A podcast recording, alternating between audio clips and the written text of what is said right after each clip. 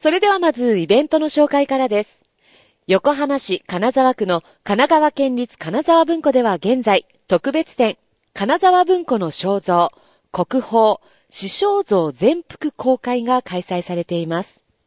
金沢区の古刹である正明寺には、鎌倉幕府の養殖を務めた金沢北条氏の歴代当主の肖像が、国宝、死肖像が伝えられていますが、これらが一堂に公開されるのはおよそ7年ぶりのことです。また、正明寺の解散である新海や最大寺流僧侶の像、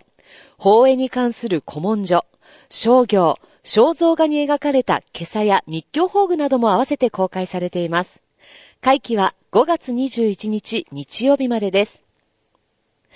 代わって川崎市高津区の神奈川県立川崎図書館では現在、家庭用ゲーム機の技術展が行われています。この展示は今年、任天堂株式会社の家庭用ゲーム機、ファミリーコンピューターの発売から40年となることにちなんで、家庭用ゲーム機の歴史を2回に分けて振り返るもの。7月12日水曜日までの前期は、家庭用ゲーム機の誕生から1999年まで、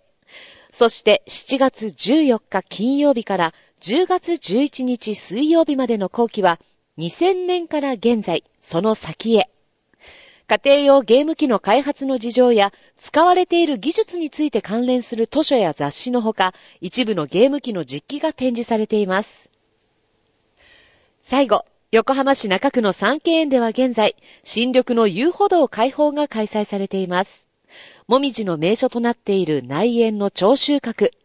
奥の遊歩道からは、渓谷沿いの道から三重の塔を遠望でき、古建築と新緑が織りなす絶景が見どころです。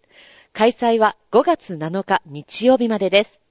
開催のスケジュール、料金などはそれぞれのホームページをご覧ください。